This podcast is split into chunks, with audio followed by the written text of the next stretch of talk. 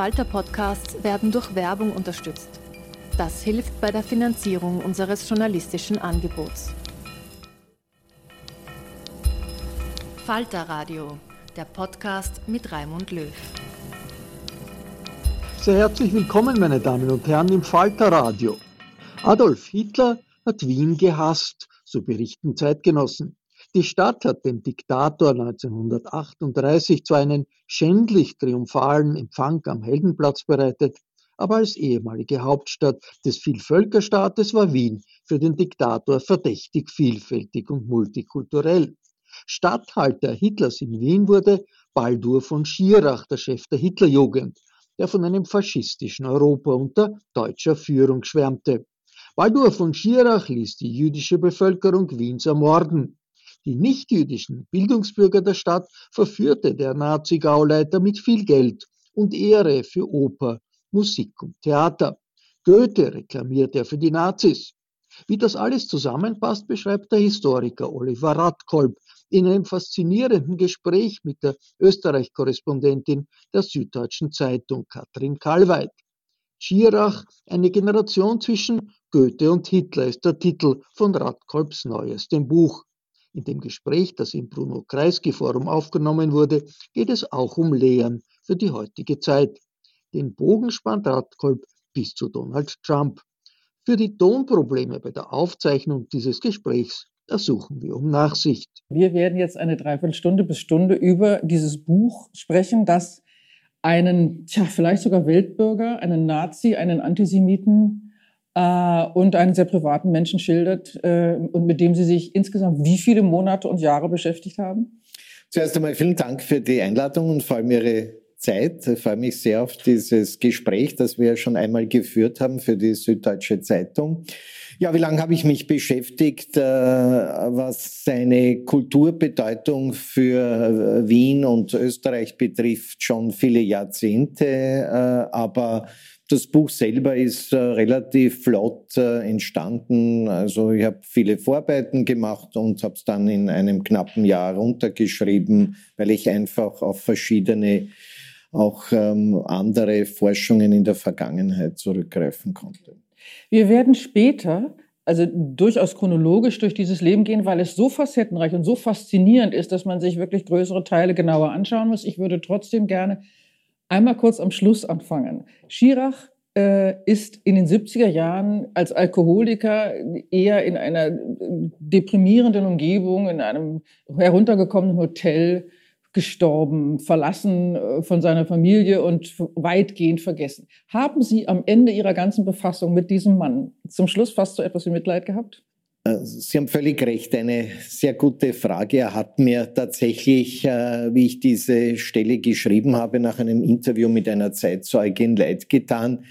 Ich habe aber dann schnell wieder, glaube ich, meine wissenschaftliche Kontenance gefunden und habe auch dann kein, so eine Hard Facts Beschreibung, die noch schrecklicher war, als wie ich das dann geschrieben habe, äh, verfasst und äh, bin aber dann schnell wieder in seine Lebensgeschichte eingestiegen und äh, dann war das Mitleid weg. Aber ich finde, es ist wichtig, dass man einen Menschen in seiner ganzen Entwicklung zeigt. Es kommt ja auch dazu, dass das lange ein Familiengeheimnis gewesen ist. Es hat zwar einer seiner äh, Ghostwriter, der Jochen von Langen, Journalist, schon einmal in einem Interview im österreichischen Rundfunk kurz angedeutet. Die Familie hat das nicht gerne gehört. Ich hatte auch von seinen Söhnen bisher kein Feedback auf äh, das Buch. Also ich glaube, ich habe das schon in Schwarze getroffen, aber ich glaube,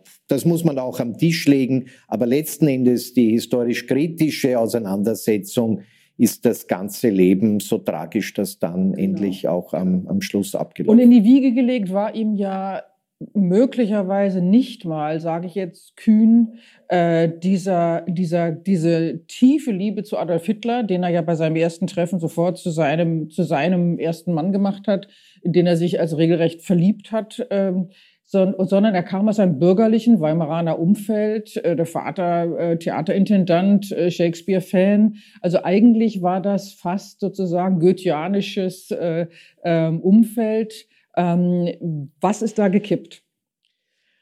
Ich glaube nicht einmal, dass da so viel gekippt ist und das ist auch der Grund äh, für diesen Titel, also eine Generation zwischen Goethe und Hitler, eigentlich ein sehr provokanter Untertitel, weil eben äh, diese klassizistische, konservative Gesellschaft in Weimar beziehungsweise auch in Berlin, ursprünglich war ja die Familie in Berlin, er war ja der Vater preußischer Gardeoffizier und ist dann nach Weimar gekommen und Intendant geworden, wie Sie gesagt gesagt haben, die war eigentlich schon ähm, auf dem Trip eines konservativ äh, äh, völkischen, äh, konservativen Kulturerbes. Das sollte bewahrt werden, verteidigt werden gegen die Demokratie, gegen die Republikaner.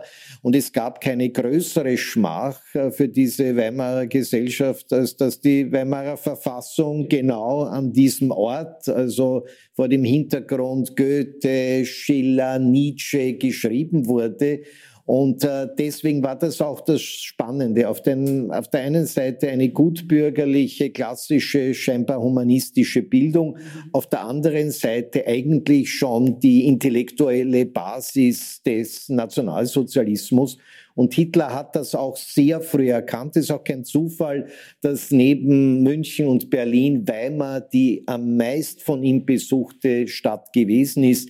Er wollte auf der deutschen Klassik aufsetzen, aber letzten Endes seine Vorstellung eines äh, rassistischen, antisemitischen Nationalsozialismus umsetzen. Ja, und er wollte sich die deutsche Klassik sozusagen zunutze machen, da wo sie in sein ideologisches Weltbild passte. Aber nochmal zum Schirach und Weimar sie, es, ist, es ist sozusagen diese großbürgerliche Bildung gewesen, aber es gab ja auch einen weltbürgerlichen Aspekt. Seine Mutter war Amerikanerin, wenn ich mich nicht täusche, und er hatte auch über die Familie durchaus weit die enge Beziehung in ein in eine internationale Lebenswelt, die aber dann keine Rolle spielte, oder?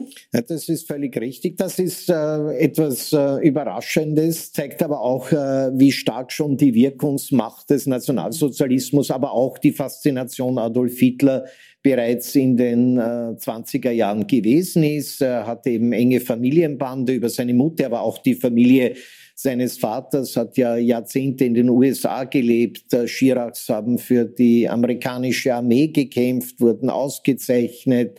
Das im Detail auch im Buch äh, äh, beschrieben. Und äh, Schirach war auch so an einer Art Schnittstelle äh, seines Lebens äh, für einige Wochen bei Verwandten in den USA, hatte auch ein Angebot, äh, in eine Bank einzusteigen in New York. Aber letzten Endes war er fasziniert von dieser Möglichkeit, äh, äh, die Großmacht Deutschland wieder aufzubauen. Da ist eine ganz merkwürdige Mischung dann in seinen Vorstellungswelten. Auf der einen Seite eben die deutsche Vergangenheit vor 1918, also das Deutsche Kaiserreich, das vor allem die Familie seines Vaters, aber auch indirekt eher betrauert haben und dann die Faszination äh, des neuen Erlösers, des neuen Heilsbringers für Deutschland Adolf Hitler. Und es ist ganz spannend, dass sowohl der Vater, aber auch bis zu einem gewissen Grad die amerikanische Mutter und vor allem eben Baldur von Schirach wirklich ganz früh auf äh, diese Person Adolf Hitler gesetzt haben, um eben eine neue Großmacht zu schaffen. Das Einzige, was aus diesem kosmopolitischen Hintergrund mitgenommen ist, er gehört zu den ganz wenigen nationalsozialistischen Spitzenfunktionären, die in dem Moment erkannt haben, wenn die USA in den Krieg einsteigen, ist der Krieg verloren. Okay.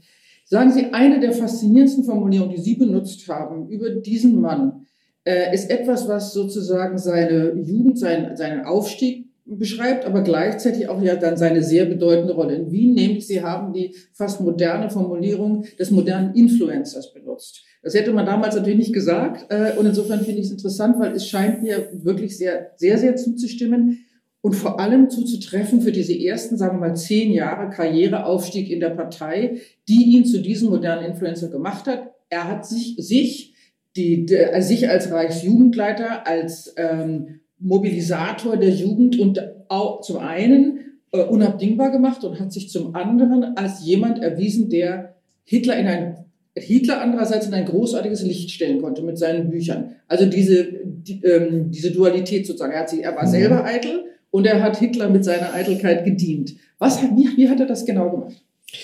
Ähm, ist ja, glaube ich, eine, eine, eine interessante Fragestellung, dass er ja eigentlich dem Prototyp eines nationalsozialistischen Agitators nicht entsprochen hat. Also es zeigen die Bilder, er war bürgerlich, er war dick, er war adeliger, äh, Herkunft, der wird ja auch in der Studentenbewegung und auch am Anfang in der Hitlerjugend da ziemlich äh, äh, zur Seite gewischt, vor allem also der eher sozialistische Teil schon bei den Studenten, aber auch bei der Hitlerjugend versucht ihn immer wieder mit riesigen Intrigen loszuwerden und als äh, arroganten Emporkömmling adeliger Herkunft äh, bloßzustellen.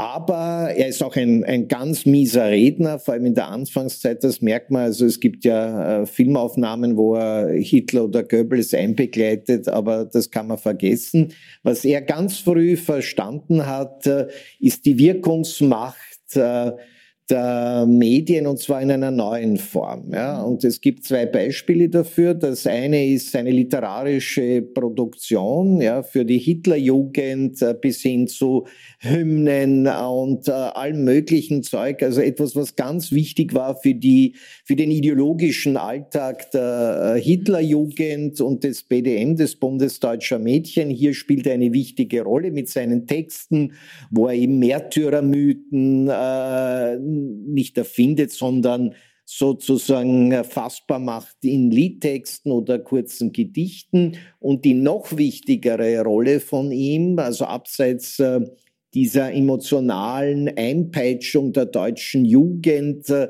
ähm, ist äh, die Tatsache, dass er gemeinsam mit seinem äh, Schwiegervater Heinrich Hoffmann, also einem wirklich der bedeutendsten, bedeutendsten auch Fotografen, der international geschult war. Ja, also das ist nicht ein dahergelaufener Propagandafotograf, sondern der wusste, was er macht, ist auch persönlich sehr eng mit Adolf Hitler äh, gewesen und mit der Hochzeit äh, äh, mit der Tochter von äh, Heinrich Hoffmann äh, gelingt es Schirach wirklich auch in den privaten Kern von Adolf Hitler vorzudringen und gleichzeitig publiziert er ähm, faktisch mit dem Schwiegervater völlig neue Propagandabroschüren, also wo man Hitler zeigt, wie er angeblich ist. Also perfekt gemacht, kurze Texte von Baldur von Schirach, ausgezeichnete Fotos von Heinrich Hoffmann.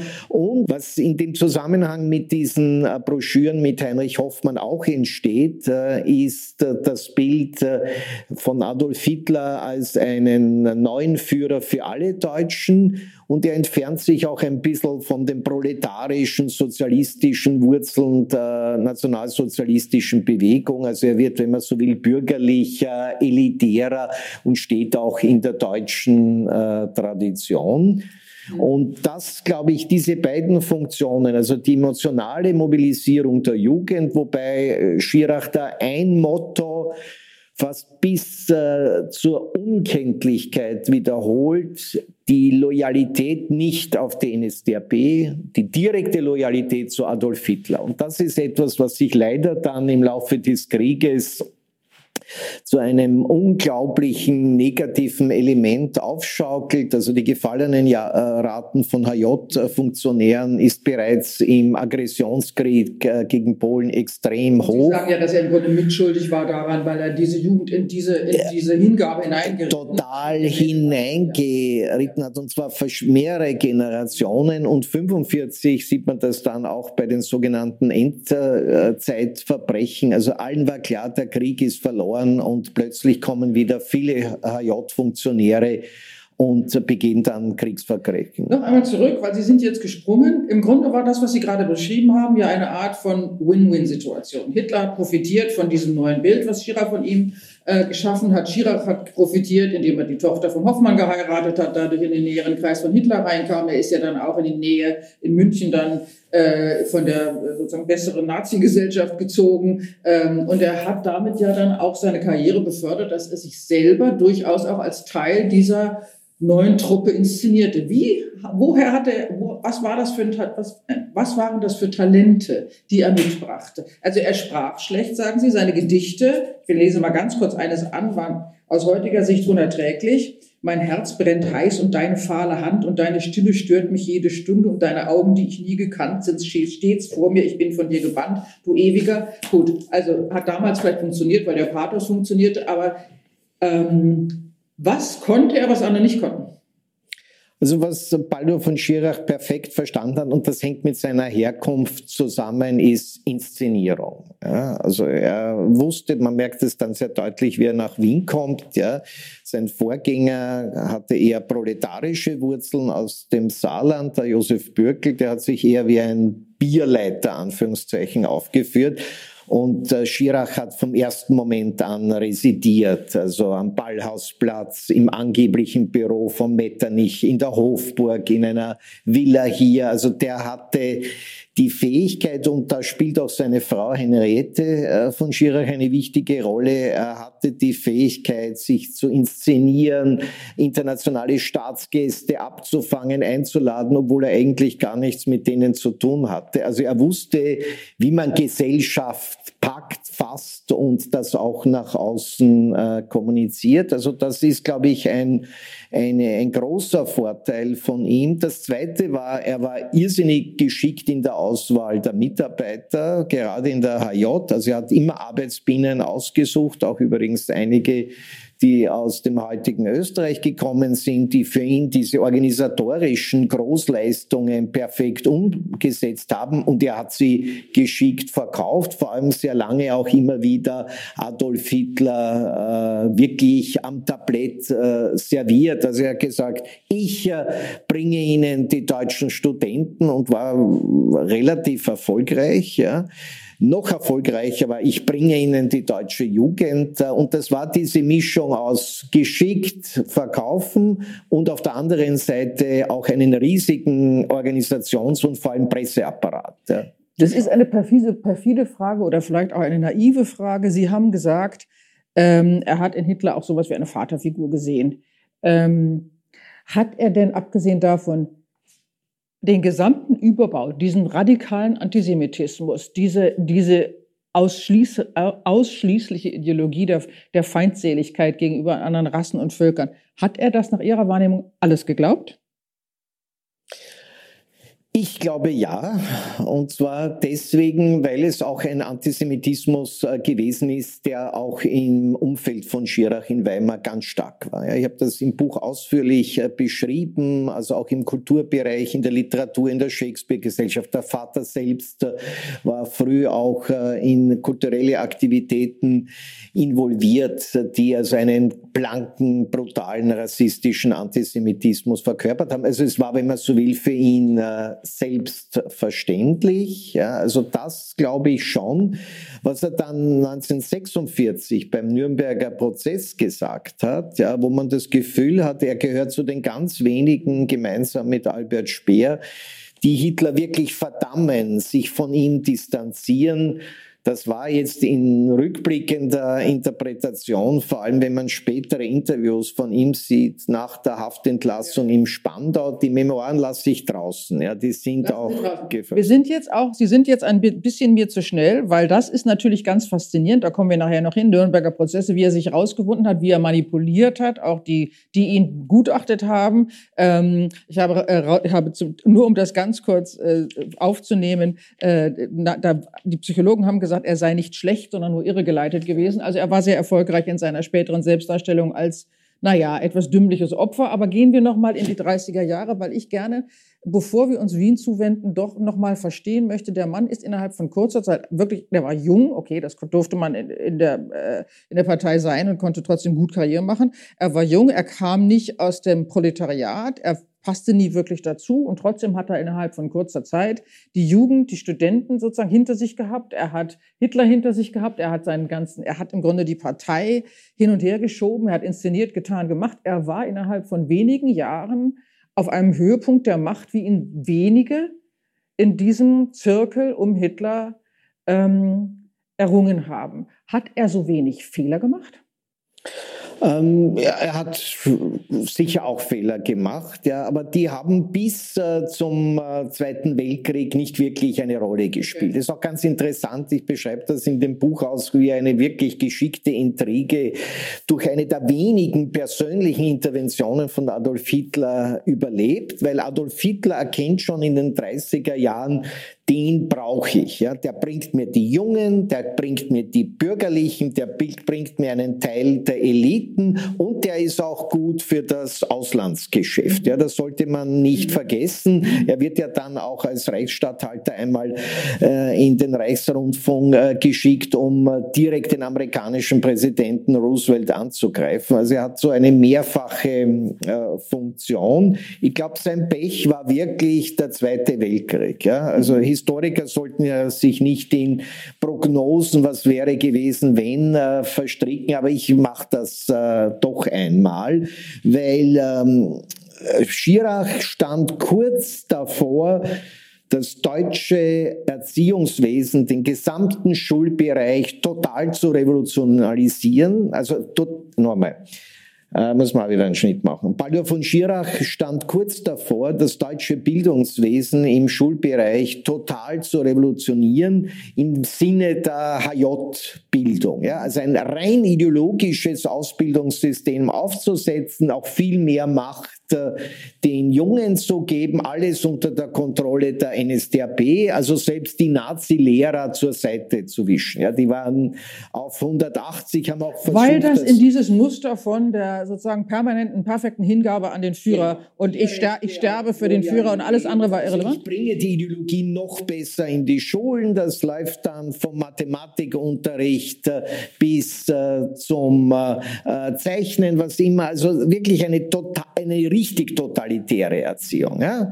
Natürlich war die Erziehung schon ausgerichtet äh, äh entlang der Prinzipien der NSDAP, aber da war noch zu viel, wenn man so will, Schulalltag dabei. Ja, man hatte die Adolf Hitler Schulen und der Rest war ja eher. So ist es. Und deswegen, äh, das hätte er fast geschafft, vor allem weil der Erziehungsminister Rust äh, in Ungnade gefallen war. Aber in dem Moment, wo der Krieg beginnt, der Aggressionskrieg gegen Polen, hat Hitler ganz andere Interessen. Das heißt, heißt also, im Grunde hätte diese Umwandlung, Umwidmung der Schulen stattgefunden, wenn der Krieg nicht ausgebrochen wäre, dann wäre natürlich also meine These ist, dass es hätte es äh, den Krieg nicht 39 äh, gegeben, sondern sagen wir Ende 40, ein Jahr später, wäre Baldur von Schirachs Reichserziehungsminister geworden und hätte sozusagen das Schulsystem total auf den Kopf gestellt. Ja, also er hätte seine wirklich organisatorisch extrem geschliffen eine gute äh, Arbeitsbienentruppe zusammengestellt und hätte sozusagen top-down das Schulwesen total verändert und äh,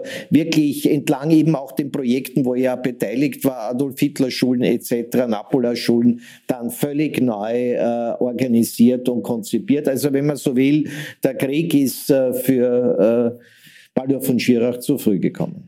Ähm, der Krieg ist für ihn zu früh gekommen und er hatte sich im Krieg, wenn ich das jetzt etwas lässig formulieren darf, ja auch etwas gemütlich gemacht, oder?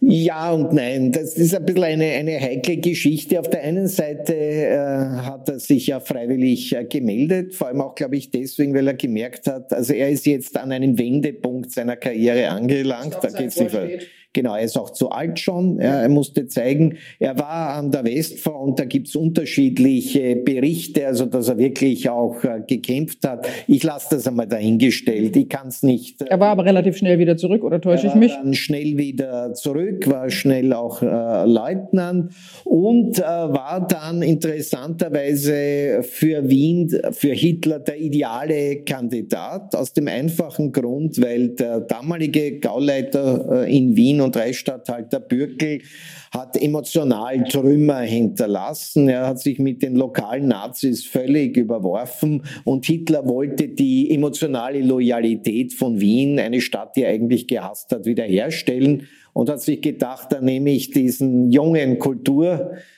Bonzen, Anführungszeichen, ja, mit diesem Hintergrund des Vaters und der Literat und Poet der Hitlerjugend und der bringt mir die Wiener Nazis wieder am Tablett. Also die, die, Menschen, die uns jetzt zuschauen, interessieren sich möglicherweise mehr für Waldo von Schirach in Wien als für seine Jugend in Deutschland, weil hier natürlich er auch möglicherweise äh, einen äh, äh relativ unbekannt großen Schaden angerichtet hatte, wenn man, wenn man ihnen glaubt, weil die Interpretation seines Wirkens hier, wie Sie es äh, analysiert haben, ist wirklich faszinierend. Kommen wir gleich noch dazu, aber ich wüsste gerne vorher einmal, Goebbels hat gesagt, Wiener, äh, Hitler habe Wien in Wirklichkeit gehasst. Warum eigentlich? Also für Hitler war Wien natürlich die Stätte seiner Anführungszeichen Traumata. Er, er, hat sich ja immer als Genie gesehen, als gescheiterter Künstler. Er war sicherlich in Wien noch nicht so radikal antisemitisch wie dann später während und nach dem Ersten Weltkrieg, aber er hat schon seine Prägungen erfahren. Aber Wien war für ihn viel zu Anführungszeichen multikulturell, also die verschiedenen Einflüsse aus der Monarchie. Es geht ja auch auch äh, bei Wien nicht nur um den Einfluss äh, von Juden und Jüdinnen, der gerade im Elitenbereich äh, sehr hoch war, sondern es geht auch gegen die Tschechen, gegen die Slawen, also dieses multikulturelle Habsburger, ähm, äh, diese Mixtur ist etwas, was Hitler immer negativ äh, gesehen hat.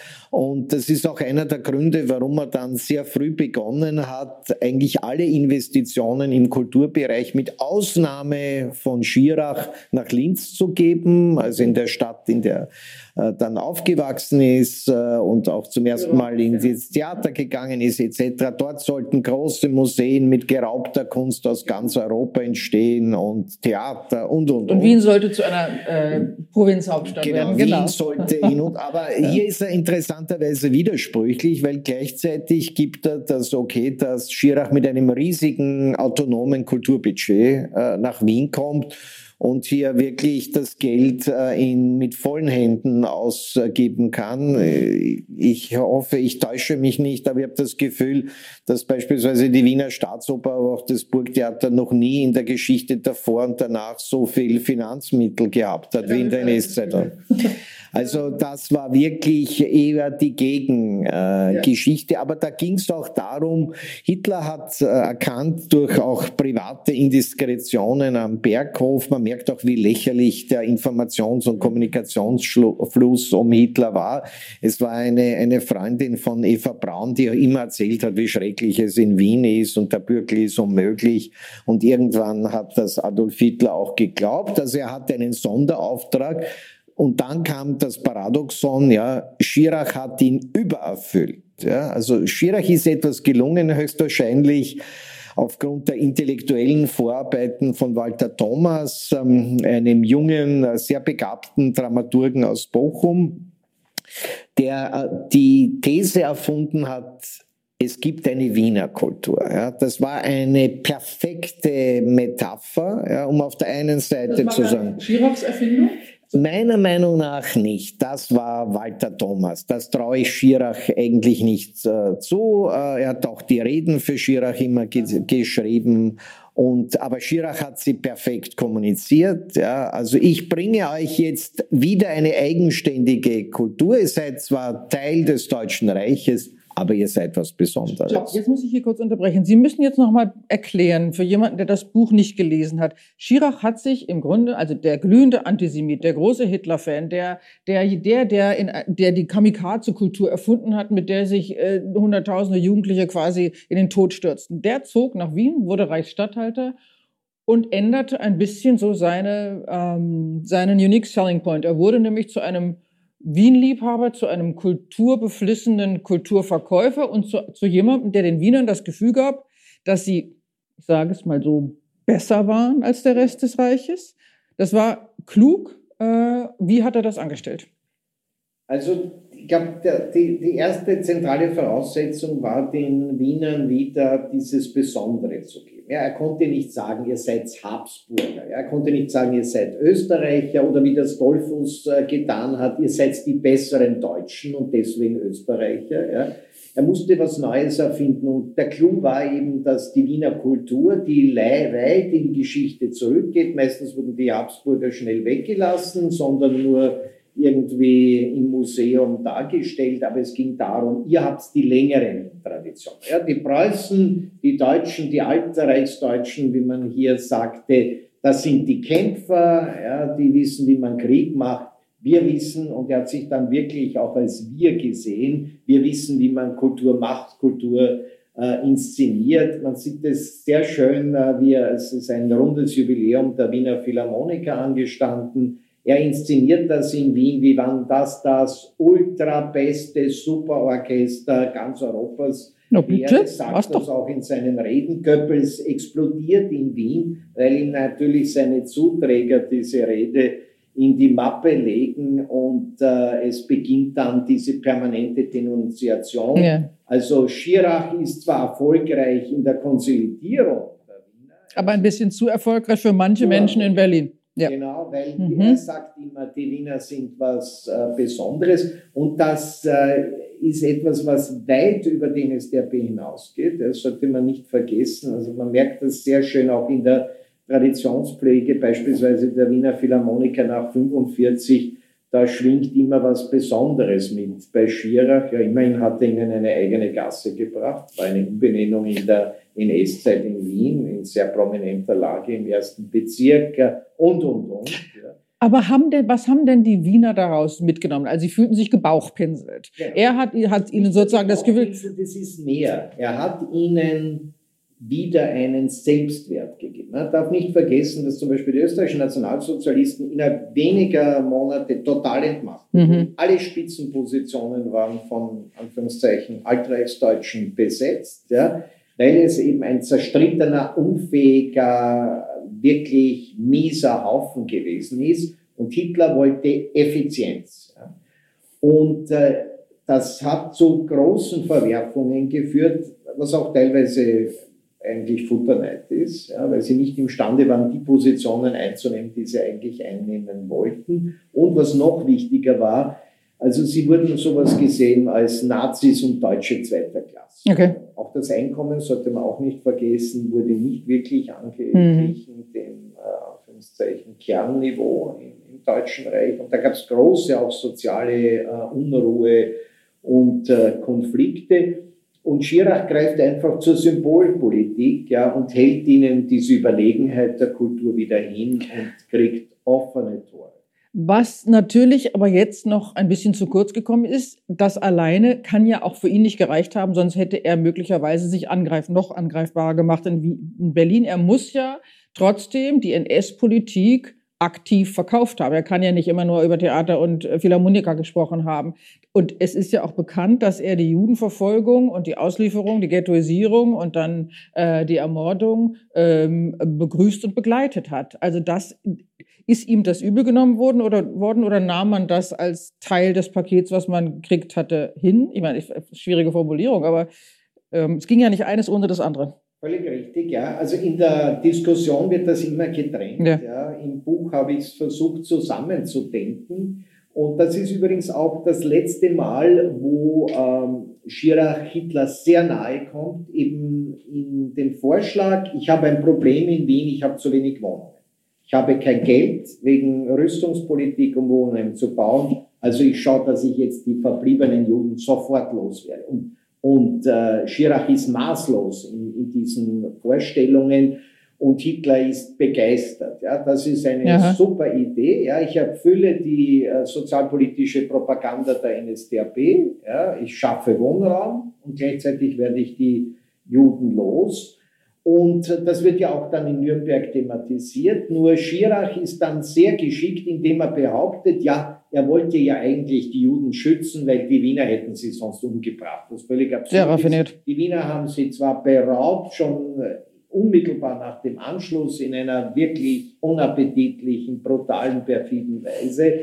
Aber diese äh, Fiktion, dass die Juden gefährdet gewesen wären in Wien, die hatten ja nichts mehr, waren in Sammelwohnungen ausgeplündert, ja, entrechtet, ja. Das war eine, einfach eine, eine Notlüge, ja. Und man merkt auch sehr deutlich, und das habe ich in dem Buch nachgewiesen, dass er spätestens ab 1942 auch weiß, was mit den Juden und Jüdinnen Ja. aus Wien äh, im äh, Osten, Anführungszeichen, im Wartegau passiert, bei einer vertraulichen Rede des ähm, Gauleiters des Wartegaus. Und das ist, muss ich sagen, eines der beschämendsten Mhm. Kapitel wirklich nicht nur des Buches, sondern auch der österreichischen Geschichte, weil es eine der wenigen Reden ist, äh, die freigehalten wurden von dem äh, Gauleiter Krisler, aber mitstenografiert wurde. Und zwei Wort, Stunden lang mit tosendem Beifall. Tausend, immer wenn es Unfassbar. die mhm. sind, da waren alle wichtigen NSDAP-Funktionäre von mhm. Wien versammelt. Ein Gejohle, ein Gebrülle. Ja. Auch dann, wie er dieses brutale Zahlenbeispiel bringt, in dem klar wird, ja, ich halte mir Anführungszeichen zigtausende sogenannte Arbeitsjuden und der Rest findet seinen Frieden mit Und Gebrülle, da ist klar, die werden umgebracht. Ja? Und das wusste auch äh, Schirach, hat das natürlich in, in Nürnberg nie zugegeben, sondern sich dahinter versteckt, ja, das war die böse Gestapo und die SD, ich habe nichts gewusst dabei. Das kommt ja auch noch dazu, ich habe das auch versucht, äh, in dem Buch anzureißen, sollte man noch stärker machen. Er war ja fast ein Busenfreund von Heydrich. Ja, der mhm. eben auch ein ah, ja. großer Mann im Protektorat Böhmen und Mähren äh, bereits gewesen ist, aber nach wie vor sozusagen die Vernichtungspolitik auch mit äh, vorangetrieben. Und Schirach hat äh, nach ihrer Kenntnis, ähm, nach der Kenntnis seines äh, Enkels, der ja dazu jetzt auch eine Untersuchung hatte machen lassen, einiges an Kulturgütern mitgehen lassen ähm, nach Deutschland auf seiner Flucht oder nach Österreich. Er hat es dann, glaube ich, teilweise zurückgeholt. Ähm, Sie werden uns gleich erklären, was er behalten hat, was restituiert worden ist und was an den Gerüchten stimmt, dass er die Villa, in der er gelebt hat, teilweise ausgeräumt hat, wenn ich das richtig erinnere. Und ist dann ähm, ja, verhaftet worden und saß dann in Nürnberg, richtig? Also ich habe es jetzt kursorisch gemacht. Erklären Sie jetzt uns genau, bitte. Okay, in der Kurzfassung, die Langfassung bitte ich nachzulesen. Ja. Das ist eine ja. komplexe und sehr spannende Geschichte, die ich, muss ich sagen, erst auch für das Buch gelernt habe. Ja, da ist auch die Literatur, muss ich sagen, relativ dünn. Ich beginne mal mit dem Kunstraub, mhm. nämlich ähm, Schirach, aber auch seine Frau Henriette von Schirach, die extrem Geschäft flüchtig war, muss man auch sagen. Die sich ja später von ihm getrennt hat, richtig? Genau, mhm. ja, und dann alles aber für ihren damaligen Lebensgefährten wieder verscherbelt hat, der ein eher erfolgloser Filmproduzent war und viel Geld brauchte. Ähm, und äh, die beiden haben früh begonnen, ihre politische Machtstellung auszunützen. Also Schirach schickt seinen Adjutanten ins Dorotheum, ein wertvolles äh, Gemälde, äh, brauche ich, äh, wird äh, zum Ruf sofort an den Gauleiter abgegeben und ist erledigt. Und er behält aber nur einen Bruchteil äh, okay. dieser geraubten äh, Kunstsammlungen, die er zu günstigen Preisen erwirbt, sondern verkauft es weiter. Ein zweites also er hat Geld damit gemacht, er hat sie nicht gesammelt. Ah, okay. Er war mhm. ja sehr, muss man sagen, ein Vermögen verdient mit seinen äh, Broschüren, mit dem Schwiegervater. Ja, ja mhm. diesen ganzen HJ-Liedtexten. Mhm. Das ist übrigens noch etwas für die Forschung bis heute weiß kein Mensch, wie viel Tantiemen da geflossen mhm. sind. Ich habe leider auch nichts gefunden. Also war ein Schwerverdiener. Also dieses äh, Schlösschen Aspenstein ist nur die Spitze okay. des äh, Eisberges. Also er hat viel verkauft und hat dann aber doch noch was versteckt, oder? Genau, dann hat er einige Dinge versteckt, hat sie auch wieder von einem Adjutanten nach Tirol bringen lassen, ja, genau. zu einem Bauernhof und äh, interessant ist, dass einige der geraubten Kunstwerke, die auch äh, aus jüdischem Eigentum stammen, Eigentum von Juden und Jüdinnen, dann in den USA wieder aufgetaucht sind. Da hat offensichtlich dann seine Frau einiges verscherbelt, ah, ja. die ja sehr geschickt war und auch äh, viel äh, von Münchner äh, Behörden dann noch äh, zurückgekriegt äh, hat, was eben jetzt Ferdinand von Schirach aufarbeiten hat. Genau, lassen. ja.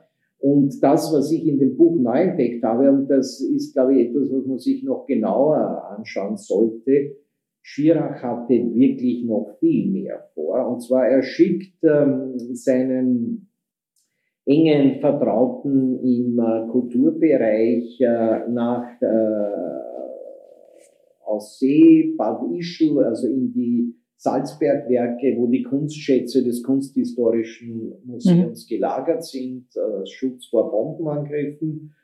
Und äh, de facto fast mit vorgehaltener Pistole zwingt er die Kustoden, einige der Gemälde einzurollen, mhm. aus dem Rahmen zu nehmen und ihm mitzugeben. Und äh, merkwürdigerweise landet dieser noch viel, viel wertvollere Schatz ja, an äh, Gemälden in selten kleinen Tiroler Ort, äh, wird aber dort dann von den Amerikanern beschlagnahmt. Das war das okay. Also meine These, ich kann das nicht. Er wollte klauen, aber er hat es nicht mehr geschafft. Aber im großen Stil. Also da geht es nicht sozusagen um ein paar Gemälde, sondern da geht es um Kunst. Glauben Sie, er wollte auch klauen, äh, Kunstschätze klauen, weil er sich absetzen wollte? Hat er sich gestellt eigentlich? Das weiß ich, glaube ich, gar nicht genau. Oder ist er festgenommen worden auf der Flucht? Wie war es noch? Also er hat lange unter einer falschen Identität mhm. gelebt. Also er war sich nicht äh, sicher, sich äh, zu stellen. Also er hat schon überlegt, irgendwie da vielleicht noch rauszukommen. Deswegen dann auch die Rückversicherung. Mhm. Ja hatte aber dann eine Idee und zwar, die war auf den ersten Blick nicht einmal so schlecht, nur hatte er das Pech, diese Idee kam zu früh. Ja, und zwar die Idee ist, und im ersten Moment habe ich immer geglaubt, das ist eine absurde Geschichte, aber wenn man es durchdenkt, war das eigentlich ein brillanter Schachzug für ein Nachkriegsticket. Ja. Und zwar wollte er den Amerikanern, hat sich dann gestellt ja, in Tirol und im ersten Gespräch hat er erst einmal alle seine amerikanischen Ahnen ausgebreitet. Ich bin ja eigentlich einer von euch, das zieht übrigens auch in Nürnberg perfekt. Ja. Und hat den Amerikanern eines vorgeschlagen, dass sie höchstwahrscheinlich ein, zwei Jahre später auch angenommen hätten. Ich bringe euch die deutsche Jugend. Ich organisiere euch mit meinem Stab skurrilerweise und grauslicherweise im Konzentrationslager Buchenwald. Ja, ein Treffen aller hohen HJ-Funktionäre, die überlebt. Was für eine Vorstellung, oder? Und Dass er, der Reichsjugendführer, die Jugend dann demokratisieren ja, will für die Amerikaner? Ja, Unfassbar. Die Idee ist an sich nicht von der Hand zu weisen, wenn man dann sieht, wie zum Beispiel der Aufbau ja, des Bundesnachrichtendienstes, also früher Organisation Gehlen, funktioniert die funktioniert Natürlich. nach diesem Netzwerk. Natürlich.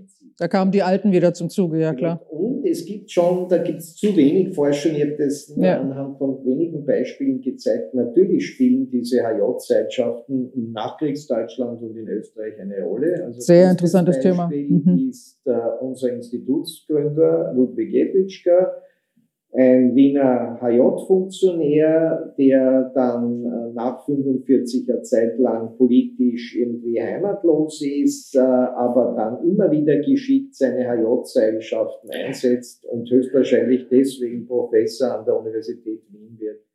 Weil der richtige Bekannte beim damaligen Bundeskanzler äh, Verstehe. angerufen hat, als das noch. so macht man das. Networking heißt das heute. Lassen Sie, genau das mhm. ist etwas, was er den Amerikanern angeboten. Mhm. Die waren nur völlig perplex, weil sie noch in ihrer eigenen Phase mhm. Re-Education und mhm. das machen wir und aber letzten Endes, man sieht das, das hat ihm auch den Kopf in Nürnberg gerettet, ja. Es ging auch darum, beim Nürnberger Prozess ein, zwei hohe Nationalsozialisten zu finden, die Hitler verdammen und sich Genau, das genau. Uns läuft ein wenig die Zeit davon, deshalb nur noch zwei Komplexe, die wir jetzt knackig betrachten. Das ist Nürnberg. Wie ist er davon gekommen? Er hat ja im Grunde die, die ihn explorieren sollten, manipuliert. Wie hat er das gemacht? Und danach schauen wir uns dann noch mal sozusagen seine Nachwirkung bis heute an, die ja in vieler Hinsicht auch durch die, seine Kinder und Enkel und deren Wirken äh, immer noch aktuell ist. Aber erklären Sie uns, wie, wie hat er die Psychologen in Nürnberg rumgekriegt?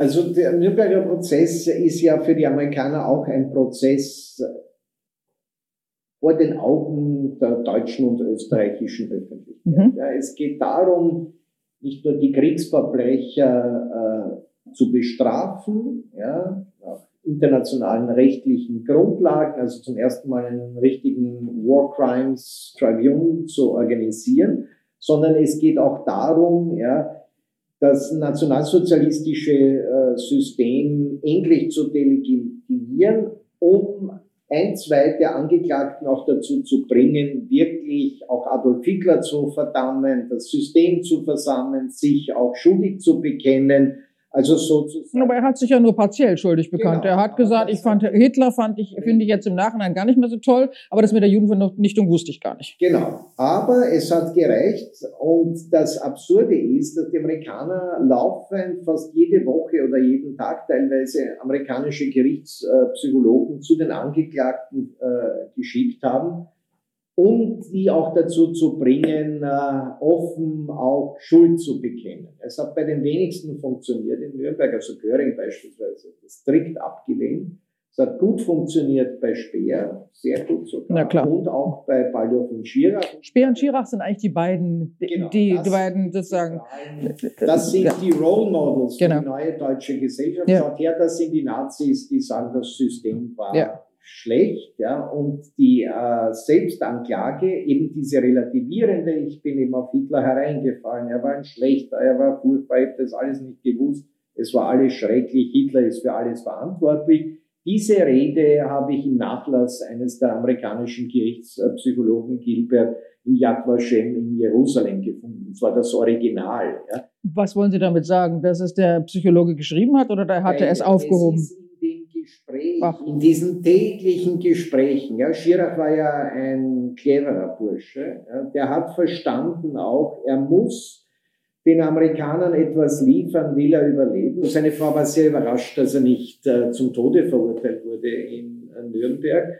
Und ähm, äh, Schirach äh, hat früh verstanden, dass er gemeinsam mit diesem Gerichtspsychologen eine äh, klare auch äh, Schuld anerkennen muss, aber immer aufpassen muss, dass er nicht in die strafrechtliche Schuld äh, hineinläuft. Er hat ja auch den besten Münchner Strafverteidiger Sauter an seiner Seite, war sehr geschickt gemacht. Auch er sagt, ich war Antisemit, schrecklich, ja. Aber es war Henry Ford, der böse amerikanische Unternehmer, der natürlich ein Genau, ich habe Henry Ford gelesen und danach war ich Antisemit, ist ein berühmter Satz von also Schirach. auch Ja. Völlig absurd, weil der hat so viele andere Dinge auch gelesen. Ja. Ja. da ist dieses Broschüren da von Henry Ford äh, irgendwie schon eine Quantität Ja. negligible. Ja. Aber es war sehr geschickt. Es hat vor allem bei den Amerikanern und Briten äh, gut gezogen, weniger bei den Russen, aber die waren so desaströs und schlecht vorbereitet. Also die, die waren auch nicht imstande, wirklich den, den Prozess äh, vernünftig mehr äh, zu beeinflussen, merkt man auch schon den Kalten Krieg. Ja.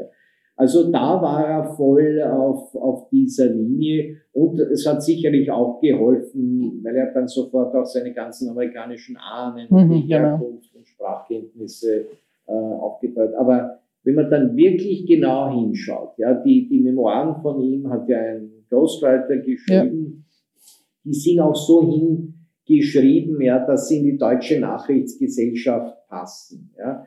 Das für mich wirklich valide äh, Nichtbekenntnis von Schirach ist äh, sein Interview, das ich auch ausführlich äh, hier abgedruckt und analysiert habe mit dem Amerika äh, britischen Star-Reporter David Frost, ja, wo man nichts mehr merkt von einer kritischen Auseinandersetzung. Ah ja. Wann war das? Das War Jahre später, oder? Genau. Genau, es war, das war dann, das heißt, er hatte eingesessen, er hatte in Spandau gesessen, er hat die Zeit nicht dazu genutzt, äh, sich sozusagen weiter zu, dem, zu demokratisieren, sondern er hat danach im Grunde zu alten Thesen zurückgegriffen. Genau, also das ist sozusagen eigentlich das Erschreckendste, äh, Mhm. dass man merkt, also diese Selbstanklage und Verdammung Hitlers 46 war eigentlich nur der Versuch, Ja.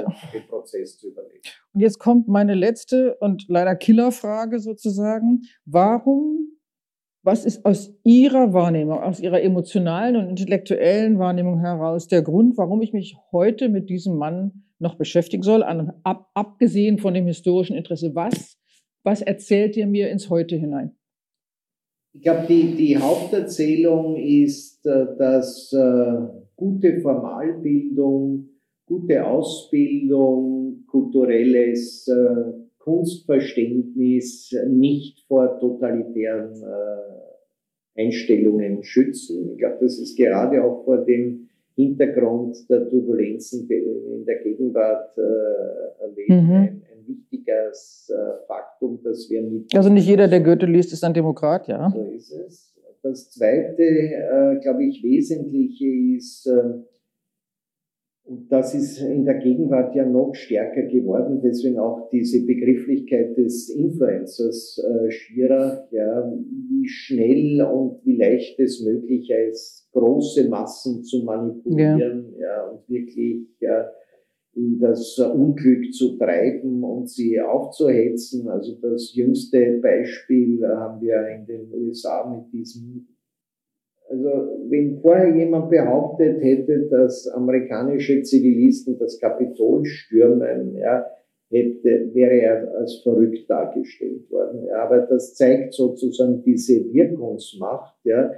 Und äh, ich glaube, deswegen sollte man sich nicht nur mit Schirach, sondern überhaupt äh, mit dem äh,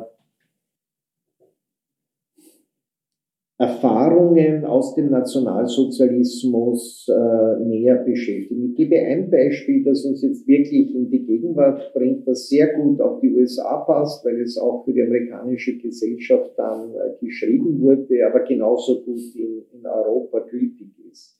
Einer der äh, Experten der Frankfurter Schule, Leo Löwenthal, die in die USA vertrieben wurden nach 33, hat für das American Jewish Committee in den späten 40er Jahren eine wirklich beängstigende Studie gemacht, indem er sozusagen das analytische Repertoire, warum hat der Nationalsozialismus in Deutschland und in Europa so funktioniert? Warum hat er so lange in diesem fürchterlichen Krieg, obwohl er längst verloren war, gehalten?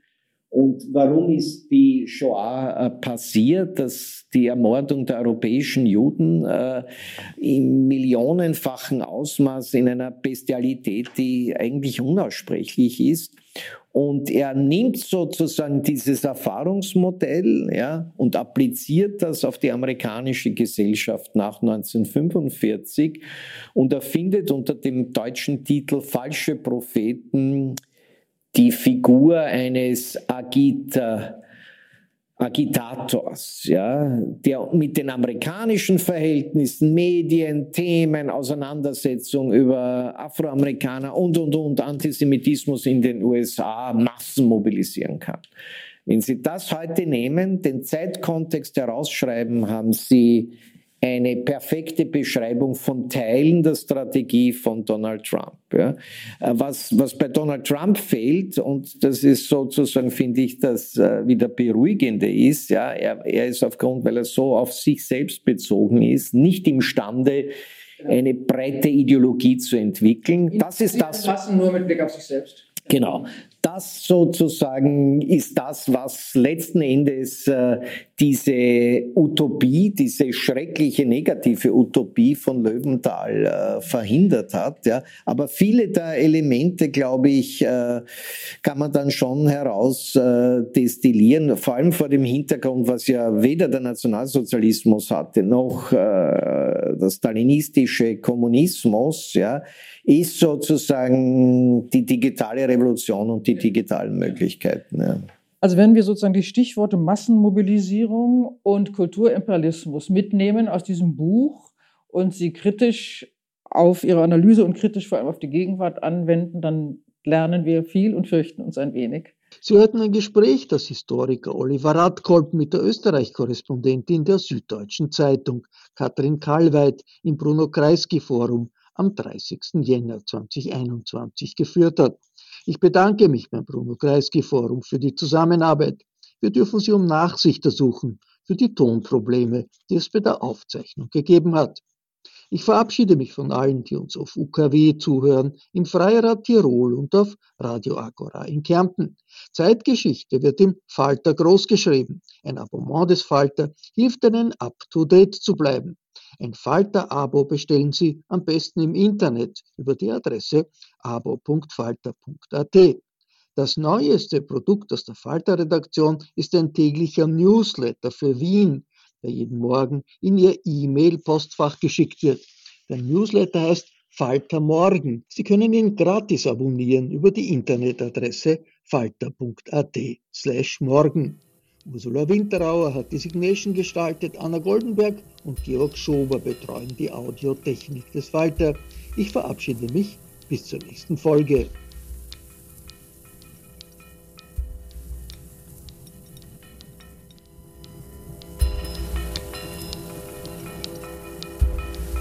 Sie hörten das Falterradio, den Podcast mit Raimund Löw.